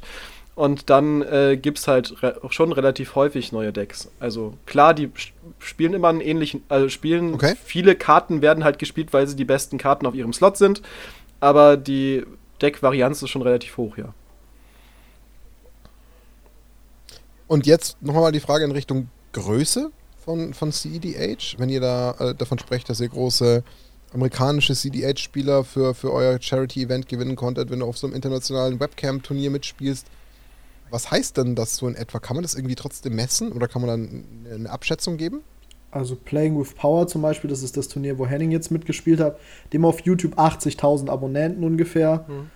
What? Ja, machen Yep. so Das ist rein CDH rein only. CDH only. Machen 30.000 Okay. Klicks pro Video ungefähr. Es gibt, Wow. es gibt den, den Reddit-Discord, auf dem viel gespielt wird, der hat so 12.000 Mitglieder. Da findest du wirklich zu jeder Tageszeit ein Spiel, wenn du suchst. Es ist natürlich jetzt nicht so groß wie Commander, das würde ich jetzt einfach nicht sagen, aber Klar. man hat die Möglichkeit, rund um die Uhr zu spielen und rund um die Uhr Spiele zu finden. Und diese Chaos-Tournaments sind solche Webcam-Tournaments, da machen so 170, 180 Leute regelmäßig einmal im Monat Mhm. mit. Krass. Hätte ich nicht erwartet, bin ich ganz ehrlich. Ich habe keine Ahnung gehabt, aber das klingt viel. Nochmal eine andere kurze Frage. Ich meine, wenn wir sagen, das C steht für kompetitiv, dann möchte ich ja auch irgendwie gewinnen, ja, wenn es kompetitiv ist. Und gewinnen tue ich ja im Idealfall dann, wenn ich die volle Kontrolle habe. Aber so ein Multiplayer-Commander-Game ist ja jetzt nicht unbedingt dafür bekannt, dass man die kon volle Kontrolle hat, weil einfach so viel passieren kann, ja. Worauf ich eigentlich hinaus möchte, ist, warum zockt ihr Multiplayer-Runden? Warum spielt ihr nicht Dual-Commander zum Beispiel? Gute Frage, gebe ich, ge, gebe ich dir. Also ich finde, es, es kommt der soziale Aspekt hinzu. Das ist viel, okay, ein bisschen wie Poker spielen im Prinzip. Es kommt viel, wie verhalten sich die anderen, was lese ich daraus, was kann ich deswegen machen, wie kann ich das, wie kann ich das Board lesen, wie kann ich vielleicht auch andere beeinflussen, dass sie das machen, was ich vorhab. Und das, das ist für mich die, dieser Aspekt. Ich habe viel lange und viel Legacy gespielt und das ist irgendwann ist das, das ist halt mein Problem mit Legacy war halt, das ist ein Schlagabtausch. So, bin ich der bessere Spieler, werde ich in den meisten Fällen einfach das Spiel gewinnen. Bin ich der schlechtere Spieler und spiele gegen jemanden, der wirklich gut ist, dann verliere ich in den meisten Fällen das Spiel. Und bei Commander ist halt so, dass in meinen Augen da einfach viel mehr Varianz reinkommt, weil Ja. eben andere Leute auch noch dran beteiligt sind. Ist ein bisschen wie Teamsport so. Beim Fußball kann ich auch nicht steuern, was mein Mitspieler macht, aber ich kann ihn vielleicht ein bisschen beeinflussen und dann dadurch zum Sieg kommen. Oder ne- beeinflussen hört sich immer ein bisschen blöd an, aber im Prinzip ist es Commander immer eine 3 gegen 1. Das ist aus, aus spielender Sicht sehr interessant, weil man sagt, naja, okay, man muss jetzt gegen drei Leute gewinnen und als, sag ich mal, verteidigende Position ist es so, dass man nicht allein ist und sich mit anderen absprechen kann und vielleicht auch mal nicht auf seiner Höhe sein muss, nur um den Spiel Wenn ich nicht das zu ergänzen verlieren. darf, ich finde exakt diesen Punkt des Politickings, den es auch in CDH genauso gibt wie in Commander, vielleicht auf vielleicht etwas anders gelagert, aber trotzdem ein fast genauso großer Anteil wie einfach sein Deck gut spielen können. Und diese, diese, diese Fähigkeit finde ich einfach so, so attraktiv, dass ich mit Dual Commander, ich glaube, ich habe mir diese Frage noch nie ernsthaft gestellt, dieses Format zu spielen, weil ich es ähm, bei Modern auch langweilig. Also ich, ich mag das Format ganz gerne, aber ich finde es langweilig, nur einen Gegner gegenüber se- stehen zu haben. Ähm, und da gefällt mir dieses, äh, so wie Simon das gerade gemacht hat, so nach dieses so das kritische nach links und rechts gucken, so finde ich halt, ähm, finde ich halt super cool bei CDH oder bei Commander allgemein. Ist ja spannend, weil es tatsächlich so total unterschiedliche Bilder zeichnet, weil ich kann dem zum Beispiel persönlich weniger abgewinnen. Ähm, fairerweise bin ich nicht tief in irgendeinem CEDH unterwegs, klar nicht. Und, und Commander war jetzt auch wahrscheinlich der Situation geschuldet, dass bei uns jetzt nie so, also ich meine, klar, es gibt bei uns in so einer kleinen Runde schon so ein paar CEDH-Leute, aber da habe ich mich nie angeschlossen, zeitlich auch nicht geschafft. Und mich hat halt dann immer wieder bei dem klassischen Commander so ein bisschen dieses, äh, ich brauche für meinen Zug 20 Sekunden und bis ich wieder dran bin, warte ich 20 Minuten. Ähm, hat mich aufgeregt, das hat mir einfach keinen keinen Spaß gegeben.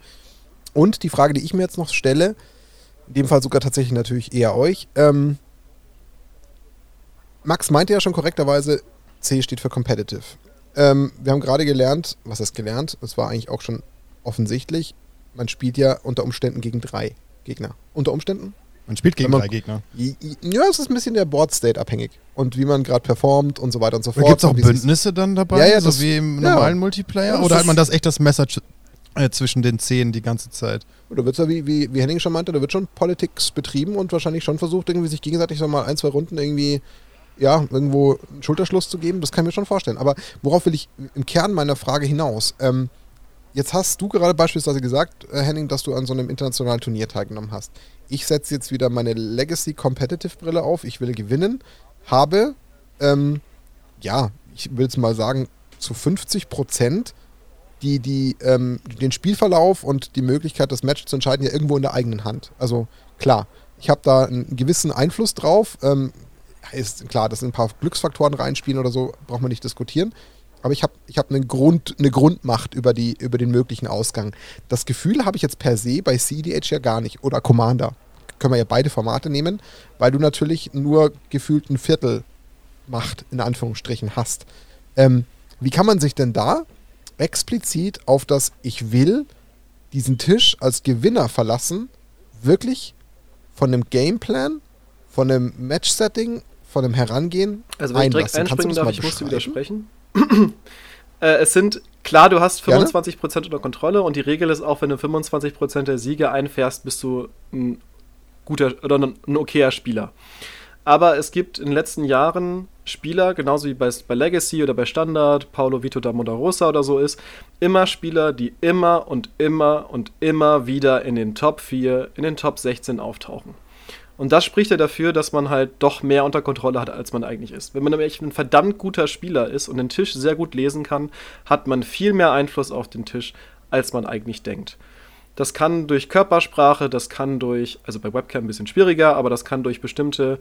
So, wir müssen übrigens aufpassen, Turn 1 kann das und das Deck gewinnen. Allein durch so einen Satz hast du den kompletten Tisch darauf schon beeinflusst, dass du erstmal aus der Schussrichtung kommst, sondern dass, dass du schon mal den Tisch, Tisch darauf einschwörst, dass jemand anderes zum Beispiel der Bösewicht ist. Ähm, und dadurch, dass du die anderen Decks wie bei Legacy oder bei Modern oder so sehr gut kennst, weißt du oder gibst du dein Bestes dafür, dass du in dem Moment, dass du deine Chance dann warst, wenn sich die Gelegenheit ergibt. Und dieses Gewinnen müssen ist ein Unterschied zu gewinnen wollen. Wir wollen gewinnen. Das heißt aber nicht, dass wir am Ende des Tages, wenn wir das Spiel verloren haben, nicht sagen können, ey, ich habe alles gegeben, es war nicht drin, aber ich bin trotzdem super zufrieden und ich freue mich, und das ist ganz häufig, das war jetzt bei diesem Turnier auch so, wo man ja sagen könnte, okay, es geht hier um mehrere hundert Dollar äh, Preisgeld. Hey, du hast einfach besser gespielt als ich und ich bin sehr mit damit fein und ich finde sehr cool, wie du gewonnen hast. Also diese Appreciation habe ich gegeben und wurde mir auch, als ich das Spiel gewonnen habe, gegeben am Tisch. Obwohl es für andere Leute das aus eventuell ein Turnier bezeichnet hat. Also ich glaube, das ist so ein Punkt, der, glaube ich, ganz interessant ist. Also ich würde auch noch mal unterscheiden zwischen dem Tournament CDH, wo es halt wirklich eher so ein bisschen scheuklappig umgeht und CDH. Also zum Beispiel haben wir schon häufig am Tisch gesessen und gesagt, hey, X Person X müsste jetzt eigentlich gewonnen haben durch die Karten, die er zeigt. Lass uns mal zusammen mit dem ganzen Tisch gucken, wie kriegen wir das hin, dass er gewinnt. Und dann sagen alle danach, hey, das war voll geil, es hat richtig Spaß gemacht, zuzugucken, wie du gewinnst. Simon, Stimmt. Das ist cool. Okay, verstanden. Und ähm, einen Punkt kann ich zumindest ein bisschen ähm, folgen, zu sagen, wenn es ein intensives Match war, mit vier äh, Spielern am Tisch und man war einer davon und man geht vielleicht nicht unbedingt als Vierter vom Tisch, dann hat man zumindest, ich sage jetzt mal, zweimal mehr die Möglichkeit, noch mit einem mit guten, zufriedenstellenden Ergebnis abzuschneiden als beim 1 gegen 1. Weil da kann man halt entweder nur als Verlierer vom Tisch gehen oder als Gewinner. Klar, man kann auch mal ein 1 gegen 1 verlieren, wo man sagt, komm, ich habe das verloren, weil du es echt gut gespielt hast und du hast mich da echt überzeugt, du hast einfach die perfekten Moves gemacht, etc.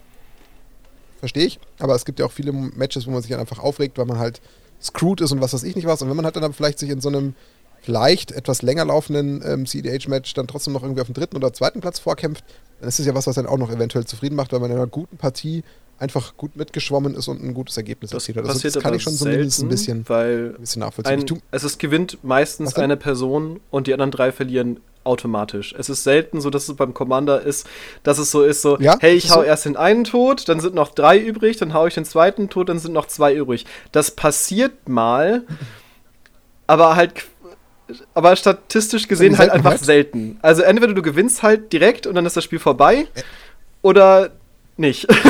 so. Ich glaube, man gewinnt auch einfach nicht mit Combat Damage im CEDH, also Com oder? Das macht man halt einfach nicht. In, oder halt so angreifen mit meinem Prime Evil Titan oder in so. Ich wurde am Wochenende verprügelt, ja, aber normalerweise hat Simon recht, normalerweise nicht. okay. Also sehr stark Kombo-lastig. Mhm, ja. So stelle ich es mir vor. Und okay, verstanden. Interessant. Ähm, jetzt aber vielleicht noch eine wichtige Frage, was, was jetzt, glaube ich, auch noch irgendwie so ein bisschen im, im Raum steht wenn man jetzt sagt, man möchte vielleicht mal mit CEDH anfangen, weil man sagt, man, man hat das Gespräch hier spannend gefunden, man hat für sich gemerkt, oh ja, mhm. Commander ist ganz cool, aber vielleicht mal so eine Ebene, eine Ebene tiefer und man hört so in einem Gespräch raus, Mensch, da sind ja Leute, die haben da voll Ahnung davon, die erzählen da was von internationalen Webcam-Turnieren, da geht es um ein paar hundert Dollar, da sind sogar Proxys erlaubt, dann senkt es ja schon mal die Einstiegshürde immens. Aber Nichtsdestotrotz, und das habt ihr ja auch vorhin wunderbar beschrieben, es war jetzt mehr von dir kommen, Simon, wenn man da jetzt gerade vielleicht auch als Deutscher, der vielleicht nicht ganz so der englischen Sprache perfekt mächtig ist, wenngleich man bei Magic Hobby da immer versucht, ein bisschen natürlich aus Eigennutz sich weiterzuentwickeln, ähm, dann trotzdem irgendwie einsteigen will, dann ist es ja trotzdem noch ein, noch ein Feld, was noch nicht so perfekt bestellt ist. Wie fängt man denn insgesamt mit CEDH an? Also ich stelle mir gerade zum Beispiel sehr, sehr schwer vor, einfach mal ohne weiteres einfach eine Gruppe in seinem Umfeld zu finden. Also das ist ja wahrscheinlich schon noch so ein bisschen ja, unterm Radar. Ähm, wie würdet ihr jetzt denn empfehlen, wenn euch heute jetzt jemand die Frage stellt, so wie ich jetzt, wie sollte man denn im besten Fall mit CEDH anfangen? Was wäre denn in, eurer, äh, in euren Augen eine gute Anlaufstelle aus, aus allen Blickwinkeln? Also deckseitig, community-seitig und so weiter und so fort. Ich mache jetzt einfach mal sehr dreckig Eigenwerbung. Und zwar unser, wir haben unseren Discord, auf dem deutschsprachig gespielt. Das ist, wenn man jetzt Webcam-mäßig spielen will, ist das wahrscheinlich einer der besten Anlaufstellen für deutsche Spieler. Und mhm. wenn man jetzt sagt, okay, welche Decks gibt es? Es gibt eine Webseite, die heißt CEDH Decklist Database. Da sind so okay. die, die besten Decks des Formates aufgelistet. Das Gute an dieser Webseite ist, dass für die meisten Decks ein Primer besteht, wo sehr genau erklärt wird, wie dieses Deck funktioniert. Es gibt den infamous Primer für das Gitrock-Monster, eine Karte aus Shadows over Innistrad, der ist 50 Seiten tatsächlich lang. Das ist ein 50 Seiten Dokument am Ende des Tages, in dem Da hat jemand seine Doktorthesis dann über das Getrock-Monster quasi, geschrieben, oder? das ist, Ja. das ist eine Doktorthesis. Da steht haargenau, wie dieses Deck funktioniert, was man machen muss, was man nicht machen muss, welche Hände man halten kann, wie genau jede einzelne Combo funktioniert, dass du sie erklären kannst. Und das ist, finde ich, sehr hilfreich. Und für die meisten Decks ist auch immer noch ein Discord-Server verlinkt, zu, auf dem man dann äh, draufgehen kann, wo die Ersteller dieser Decks drin sind und auch viele Leute dieses Deck regelmäßig spielen, wo man auch einfach Fragen stellen kann. Also allgemein habe ich die Erfahrung gemacht, wenn man einfach die Leute fragt, dann helfen sie einem in den meisten Fällen auch sehr, sehr gut weiter. lässt jetzt einen Rückschluss für mich zu, Mutmaßung, gerne korrigieren, dass CDH einfach noch sehr stark von der aktuellen, ich sage jetzt mal, Webcam-Online-Community lebt, weil es wahrscheinlich eben nicht so ohne weiteres in den lokalen Communities ähm, aufsprießt und ständig CDH-Gruppen entstehen. Ich meine, ja, habe schon gerade vorhin gesagt, auch bei uns gibt es so den einen oder anderen, der Lust hat, aus CDH zu spielen. Das gibt es schon auch. Aber trotzdem ist natürlich immer das deutlich größere ähm, Gewicht auf, auf klassisches Commander gelegt. Das haben wir ja auch und das dürfte wahrscheinlich auch bei Nee, schon. so sein, oder? Täusche Ja, ich mich? also es ist schon Genau. häufig online so, also es gibt tatsächlich in größeren Städten vermutlich immer mal die vier Leute, die jetzt zufällig zusammen in einem LGS zusammenhocken und dann ein CDH-Deck dabei haben, womit sie nicht gerechnet haben, dass sie es an dem Tag auspacken so. Ähm, aber prinzipiell ist es schon eher, weil es halt nischig ist, da können wir auch nicht drum herum reden. Ähm, es ist halt ein Nischen, Nischenfeld von Commander, deswegen ist es online, aber deswegen sind wir da, dass vielleicht man eventuell irgendwann später mal sagen kann, okay, es ist halt ein bisschen in Deutschland noch relativ klein, aber vielleicht ist es in Deutschland jetzt bald irgendwann vielleicht mal größer, wenn Leute mal ein bisschen so die Hürden, die es so bei CDH gibt. Es ist ein Pubstombing-Format, es kostet Schweine viel Geld.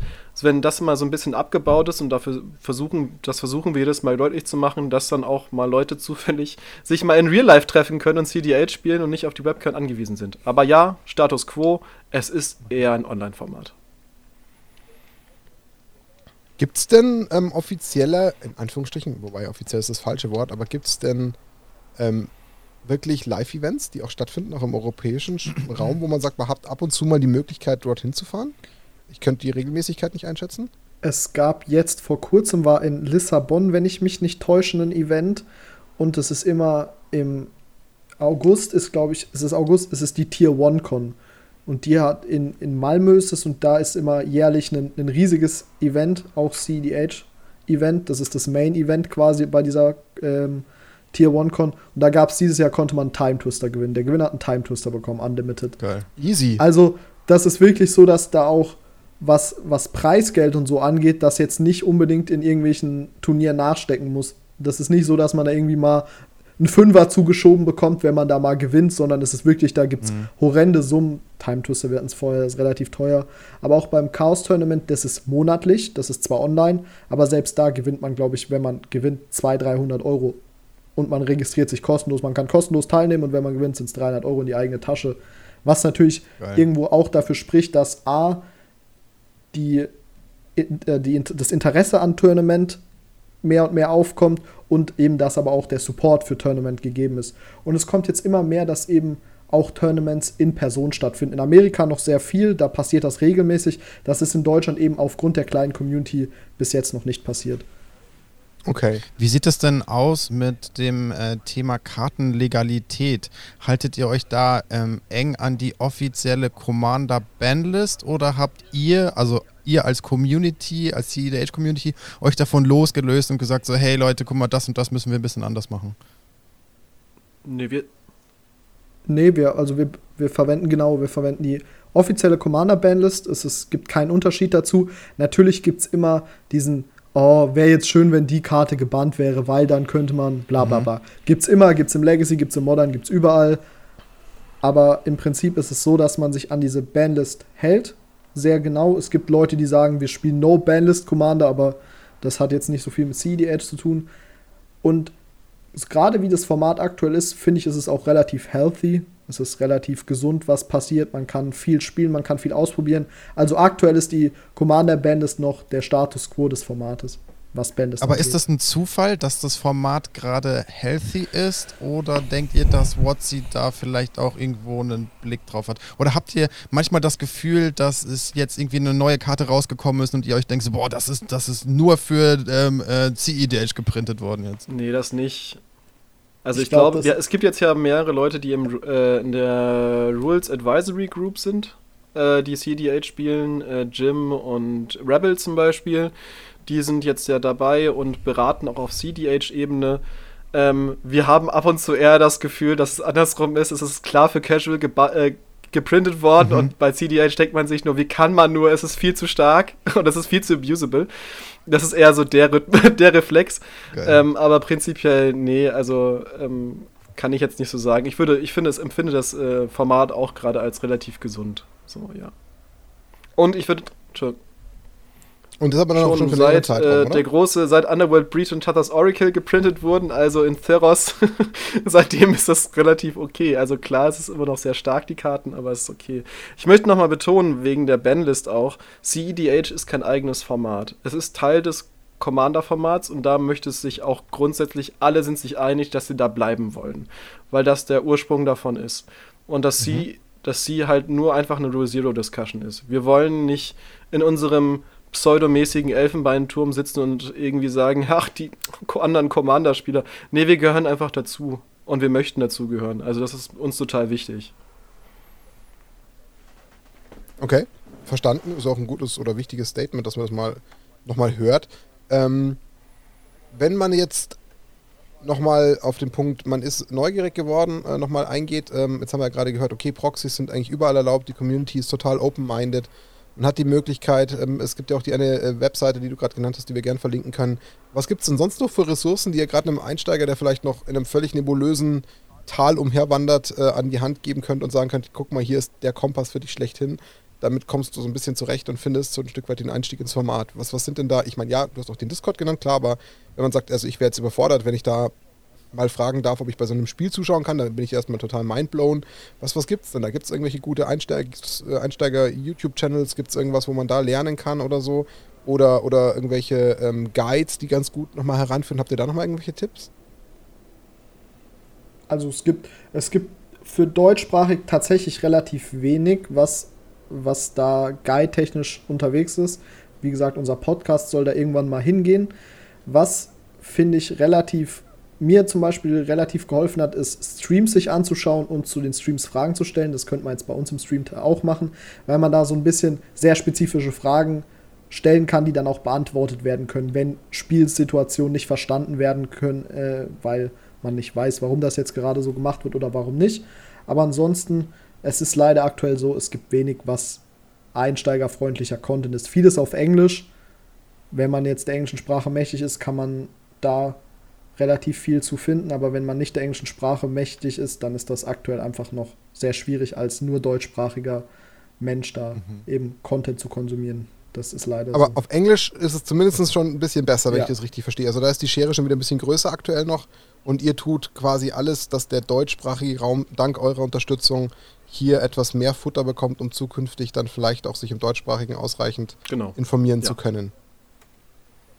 Was ja gut und hilfreich ist, weil das wird es bestimmt auch geben. Ich meine, das haben wir ja selber mit unserem Podcast ja auch feststellen dürfen, dass es tatsächlich, was man, warum auch immer, vielleicht gar nicht glauben mag, ähm, tatsächlich noch so ist. Es gibt Leute, die halt einfach nicht wollen oder können, ist ja völlig egal, das ist überhaupt nicht wertend gemeint, ähm, sich da diesem, diesem englischsprachigen Thema hinzugeben und zu sagen, ich kriege das jetzt während meiner Freizeit noch auf die Reihe, obwohl ich gerade noch ein bisschen Zeit für Magic freigeschaufelt habe, auch noch Englisch so zu lernen, dass ich Magic auf Englisch Ja. besser verstehe. Es ist legitim und es ist keine Schande, gar nicht.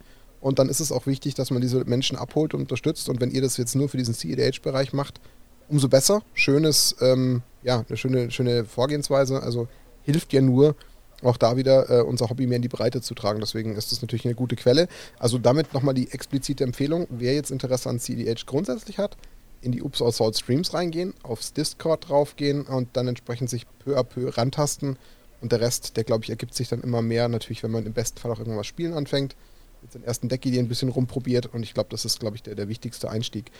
Ähm, ich habe noch ein, zwei Fragen, jetzt so, die jetzt eigentlich äh, zwischendrin vielleicht schon besser gepasst hätten, ab- aber ich nicht geschafft habe zu platzieren. Vielleicht nochmal ganz kurz eine Verständnisfrage, wenn es so in Richtung Turnierformate und so geht.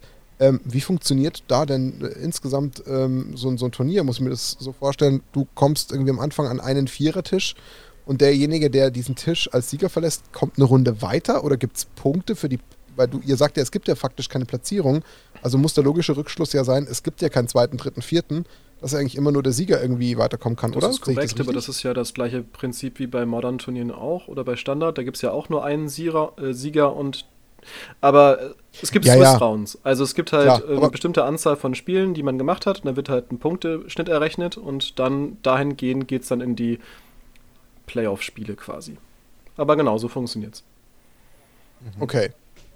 Aber wenn man. Achso, okay. Das heißt, es kann also schon sein, dass ich zwar an dem einen Tisch gerade als einer von drei Verlierern rausgegangen bin, kann aber dann nochmal eben in diesen Swiss Rounds, in anderen Matches nochmal vielleicht die Chance ähm, er erlangen, wie du es jetzt gesagt hattest, dann vielleicht 2-3 zu gehen oder, oder vielleicht sogar noch 3-2 zu gehen, obwohl ich mit einem mit Loss an sich angefangen habe. Also das Prinzip bleibt schon bestehen. Okay, habe ich, hab ich inhaltlich verstanden. Okay, das war nochmal so, ein- so ein Punkt. Ähm, was hatte ich jetzt noch? Ähm, ja, genau. Dann die Frage einfach auch da nochmal so ein bisschen aus Neugier. Was ist denn jetzt so eure persönliche Erfahrung? Ich meine, Commander haben wir ja schon rausgefunden. Das kann ja von, keine Ahnung, von 10 Minuten bis 4,3 Stunden alles umfassen. Ähm, wie muss ich mir denn so durchschnittlich so ein CEDH-Match vorstellen? Weil wir wissen ja gerade schon durch das, was ihr erzählt habt, es ist auf Vollgas, linke Spur, Lichthupe, Boost an, alles dabei. Ähm, heißt es im Umkehrschluss auch, dass im Normalfall so ein Match nie später als Runde 6 vorbei ist? Kann man das so grob sagen? Das kommt darauf an, ob ich in einem Match sitze oder nicht. Das ist immer, es Okay. kommt immer darauf an, ob ich, ob ich jetzt die Stack-Stacks auspacke, wo dann auch Land Destruction gespielt wird. Ich habe einen Stack-Stacks, da wird alles abgeschossen, da schieße ich Artefakte ab, Länder, da hast du gar keinen Spaß mehr. Aber ja, es kommt, also es, es kommt drauf an tatsächlich. Also es gibt Matches, die sind nach Turn 1 vorbei. Es gibt Spiele, die enden wirklich im Turn 1. Da hat der eine die Gotteshand und dann heißt danach so, jo gut, schieben wir die Karten zusammen. Du hast gerade 15 Minuten gemischt, um einem Spieler zuzuschauen, wie er in zwei Minuten gewinnt und denkst dir so, Geil. cool, ja. Wobei das schon geil. Also, ich well da, also ich verliere da gerne, weil das. Also es ist so selten, dass das passiert, muss man fairerweise dazu sagen. Es passiert ja, aber ich, wenn es passiert, finde ich es unfassbar beeindruckend und bin einfach sitze aber nur neben und sage so, ja, ich hätte gerne diese Hand auch gehabt, aber was du mit gemacht hast, ist krank. Also jetzt, um mal meinem Kollegen hier Props zu geben, es war nicht Turn 1, aber er hat mein Korvold-Game gewonnen. Er hatte als einziges permanent am Anfang seines Zuges einen Grimm-Monolith liegen. Und er hat, das war das einzige Permanent. Er hatte keine Länder, er hatte nichts anderes als diesen Grimm-Monolith. Und am Ende des Zuges hat er durch Protection, also durch Counterspells und allem möglichen Scheiß gewonnen. Und dann sitzt du einfach nur daneben und denkst dir, krass. und, und dann ist das so. Also, keine Ahnung, es gibt alles. Ähm, und das Gute ist, bei, selbst wenn das Spiel halt länger dauert, also du hast es ja bei, bei Casual, und das ist der Punkt, der mich am, am meisten bei CDH packt. Du hast halt bei Casual häufig diese, okay, Land Go, die ersten drei Turns, ersten vier, fünf Turns wird halt gerammt, du spielst halt dein Cultivate, dein Rampant Growth und so dann so fort. Genau. Und es passiert ja eigentlich nicht so wahnsinnig viel. Ein Commander-Game, in meinem Verständnis, fängt ja, erst so in Turn 6, 7 oder so an, wo man dann anfängt, so jemand, und das überspringen wir halt einfach. Wir sagen, okay, wir fangen in Turn 1, es kann in Turn 1 gewonnen werden. Aber da das jeder Einzelne an diesem Tisch weiß, dass es passieren kann, hat auch jeder Turn 1 schon seine- seine Waffen und seine Gewehre auf den anderen gerichtet. Das heißt, es kann jeder in jedem Zug für den Win-Attempt gehen, wird gestoppt und das Spiel dauert halt trotzdem 30, 40, anderthalb Stunden. Aber es ist halt echt viel passiert in dieser kurzen Zeit. Und wenn das Turn 3 ist, heißt es ja nicht, dass Turn 3 wie im Casual nach 5 Minuten beendet ist, weil jeder seine Cultivate gespielt hat und Land Go gesagt hat, sondern das kann halt auch eine Stunde dauern, drei, drei Turns, weil jeder versucht hat, für den Win zu gehen. Also das ist halt, ist halt schwierig messbar so. Ne? Aber eigentlich ganz smart, weil ihr überspringt ja dann den langweiligen Part in Anführungszeichen. Und da geht's halt direkt, direkt ins, ins Gemetzel. Einfach. Das ist halt der Quickie-Slot. Ja. Voll Kann man, kann man ja so sagen. Vorspiel ist schwierig. Ähm, ja, äh, das, das, das, ja, lassen wir das. Okay, aber auch das verstanden. Ähm, und ansonsten, was hatte ich hier noch für eine Frage? Genau, und äh, wenn wir jetzt von dem, von dem ganzen reinen Online-Format sprechen, ist es dann so, dass es da so eine Mischform gibt aus, aus ähm, muss es ja wahrscheinlich, ja, wobei, Spelltable und, und Discord-Only, gibt es also auch Spiele, die wirklich nur Discord-Only stattfinden, wo halt dann vier Spieler in so einem Raum sind und ihre Kameras anmachen? Oder wird dafür in der Regel Spelltable genutzt, weil ich mir halt dann schon vorstelle, was ja schon auch so eine kleine ja, ich will das Wort nicht verwenden, aber so eine kleine Krankheit ist, es hat halt nicht jeder das perfekte Setup. Es hat nicht jeder eine gute Ausleuchtung, es hat nicht jeder die ideale Kamera. Das stelle ich mir halt schon auch ein bisschen nachträglich vor, weil gerade bei sowas wie CDH will man ja irgendwie auch den perfekten Überblick behalten, wenn es ja eh schon nicht face-to-face -face ist, wo ich problemlos den ganzen Tisch überblicken kann. Das stelle ich mir persönlich zum Beispiel sehr anstrengend vor, was mich tatsächlich hindern würde, weil ich da irgendwie gar nicht die Aufnahmefähigkeit später am Abend noch hätte zu sagen, ah cool, ich pfeife mir jetzt noch ein CDH rein, wo ich gefühlt ab Minute 1 völlig hoch aufmerksam sein muss und dann noch irgendwie äh, jede, ja, wie soll ich sagen, etwas schlechtere Kamera noch irgendwie versuchen muss zu identifizieren und was da gerade liegt. Wie ist es da so? Kann man sagen, dass es da irgendwie, dass da die Leute ein bisschen mehr drauf Wert legen oder, oder trifft man auch auf sowas permanent? Also gar nicht. Es ist, also Wert drauf legen, das ist immer ein bisschen schwierig, weil ich kann ja nicht von jemand anderem verlangen, dass der mir jetzt einen, eine 4K-Kamera da auf sein Setup äh, hält. Es geht zum Glück zum Beispiel mit äh, Moxfield, der Deck-Building-Website, kann man ja theoretisch ein Spiel simulieren. Damit wird teilweise auch gespielt. Das machen manche Menschen auch, wenn es Setup technisch gar nicht geht. Und sonst, sobald, solange man erkennen kann, was gespielt wird, ist das eigentlich relativ fein. Natürlich, es ist immer schöner, in Person zu spielen, weil man da einen viel besseren Überblick hat. Aber es ist halt aufgrund der kleinen Community nicht machbar. Es ist teilweise anstrengend, da gebe ich dir recht. Auf jeden Fall. Gerade wenn man jetzt zum Beispiel streamt und da einen Überblick behalten muss und auch noch den Stream unterhalten muss. Ich dachte früher so, ja, okay, zwei, drei Stunden Stream, wie schwer kann das sein? Ich spiele halt Magic. Und dann sitzt du nach drei Stunden Stream da und denkst dir, oida, das ist jetzt aber anstrengend. Also ja, es mhm. ist, ist schon anstrengend, weil du halt auf diesen Bildschirm die ganze Zeit glotzen musst und gucken musst, was machen die da. Das wäre in Person schon schöner, aber es gibt Schlimmeres. Und es ist jetzt auch nicht so, dass man 14 Kameras braucht, damit das perfekt ausgeleuchtet ist. Und sobald erkennbar ist, was du davor hast. Und ich finde die Idee, dass im Person immer total gutes Überblick ist, finde ich halt schwierig. Also ich habe, äh, ich finde es in Person teilweise schwierig, weil du halt guckst, dieser Tisch kann sehr lang sein, je nachdem, und wenn du im falschen siehst, siehst du einfach nur glitzernde Hüllen. So. Ähm, das ist also, ich, ich finde, ich finde, so Personal mhm. Game wird immer so völlig so völlig idealisiert. Also ich finde Personal Game auch schöner, aber nicht, weil ich den Überblick besser habe, sondern weil ich die Person in Person treffe. So. Aber was der Überblick ist, wenn du auf den Spelltag guckst und nur einen Bildschirm hast und der Ausblick ist halt irgendwie so groß, dann hast du tatsächlich teilweise sogar vielleicht sogar einen besseren Überblick, als wenn du jetzt irgendwie über einen anderthalb Meter Tisch gucken musst und dann die Karten nur von schräg siehst, weil der Rest glitzert. Also, weiß ich nicht, gibt ähnliche Probleme. So, aber Moxfield als Kartendeck-Simulator oder als Spielsimulator ist, glaube ich, ganz sinnvoll da. Okay, verstanden. Ähm, ja, ich kann dazu gesagt nur meine Erfahrungen widerspiegeln, wie ich es halt über die Zeit mit Corona hauptsächlich wahrgenommen habe, wo man natürlich nur ausweichen musste und lange Zeit natürlich auch entsprechend äh, Discord und Spelltable unser innigster Freund war, wenn man überhaupt noch zu den Karten greifen ja. wollte. Ja, und da gab es halt solche und solche Situationen. Ich habe es halt für mich gerade nur so ein bisschen in die CDH-Welt übersetzt und mir hat da so ein bisschen meine Fragen gestellt, aber das habt ihr, glaube ich, jetzt auch relativ deutlich beantwortet.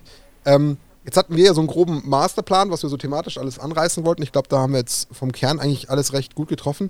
Gibt es denn jetzt etwas, wo ihr zwei sagt, das sollte man, wenn es um CDH geht, auf jeden Fall noch irgendwie ansprechen? Also gibt es da noch irgendwas, was wir jetzt tatsächlich eigentlich theoretisch ignoriert haben, ungewollterweise. Wir können ja sagen, was wir an CDH am wenigsten gefällt, damit wir so ein, ein, so ein ambivalentes Bild haben. Bitte, quasi. könnt ihr auch tun, klar. Das ist natürlich ja, jetzt immer schlecht, ja. dass es jetzt ganz am Ende ist, weil das am, am längsten hängen bleibt. So. ähm, aber mir gefällt am CDH am wenigsten die Turn Order, weil sie entscheidend ist für die Entwicklung des Spiels. So. Äh, ja, das, ist das, Pro das, ist das, Problem. Als, als Player 4 ja, gut, guckst du häufig in die Röhre. Also witzigerweise am Wochenende-Turnier war es nicht der Fall. Ja. Ähm, da hat fast keiner auf Turn äh, Seed 1 gewonnen, was äh, aber jetzt wie ich ein Novum war und es werden gerade lang, ellenlange Artikel darüber geschrieben, warum das eventuell so sein kann. Aber es ist, glaube ich, bei jedem Competitive vom Format wie bei Modern, also fängst du mit Modern, äh, fängt Burn Modern an, dann weißt du auch ganz genau, so wird Burn wahrscheinlich gewinnen oder Dredge. Ähm, so, und deswegen, aber das nervt mich bei CDH einfach ein bisschen, dass die Turlander schon relativ entscheidend ist. Genau. Mhm. Okay. Gibt es noch was, was euch, was euch stört?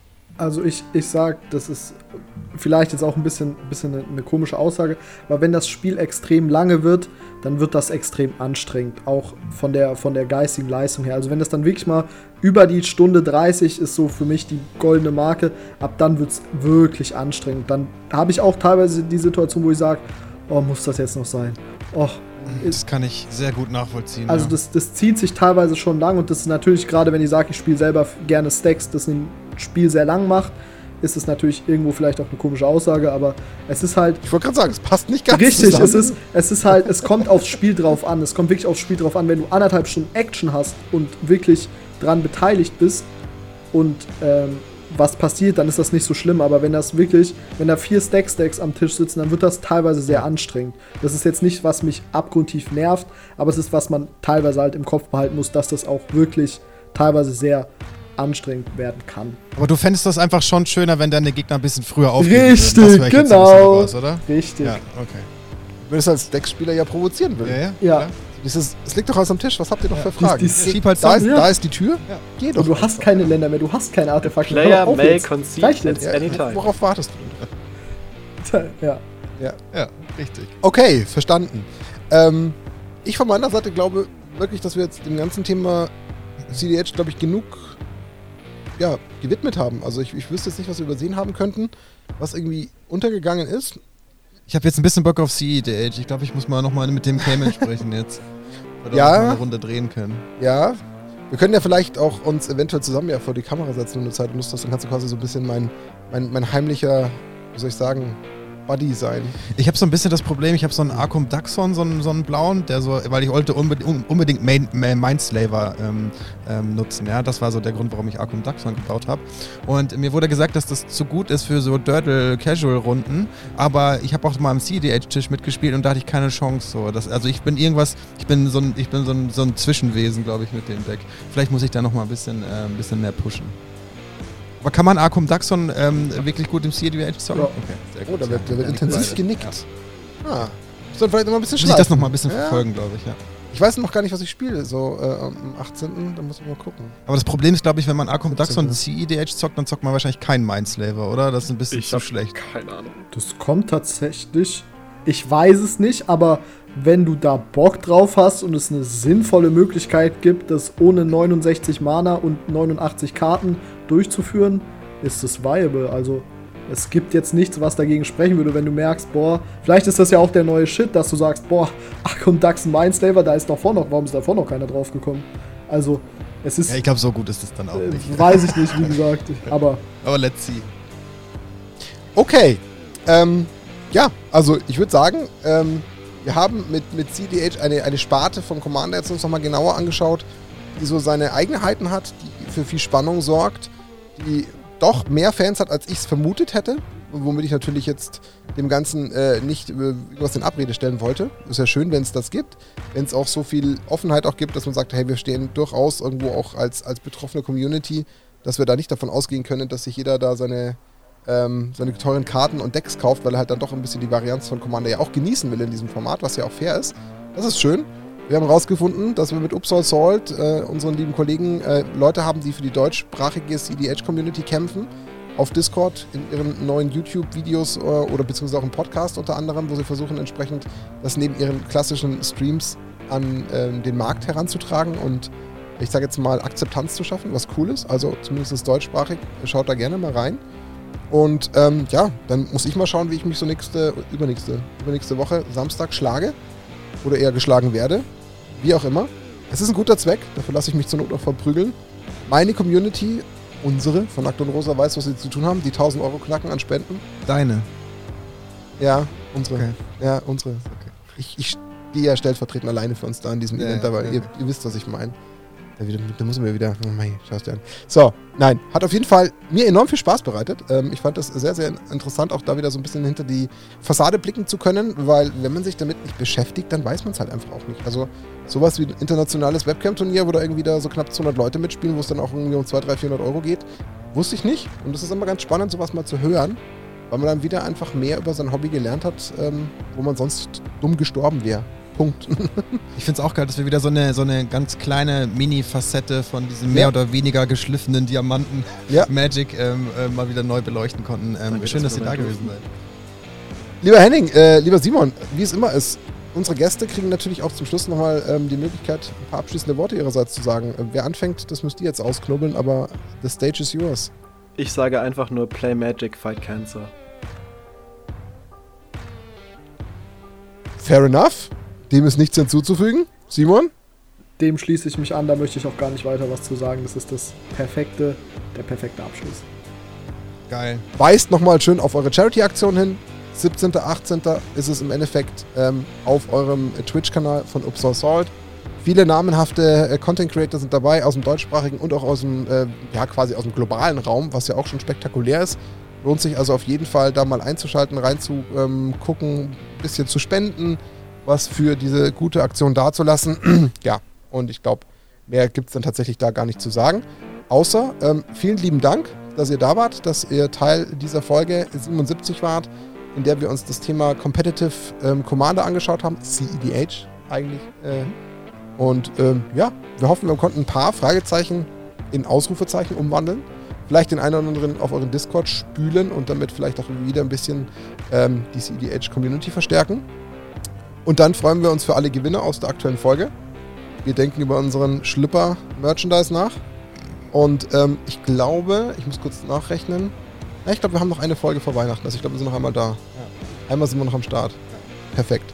Dann sagen wir für heute, das war Folge 77. Zu Gast waren Henning und Simon von Upsal Salt. Es ging um CEDH.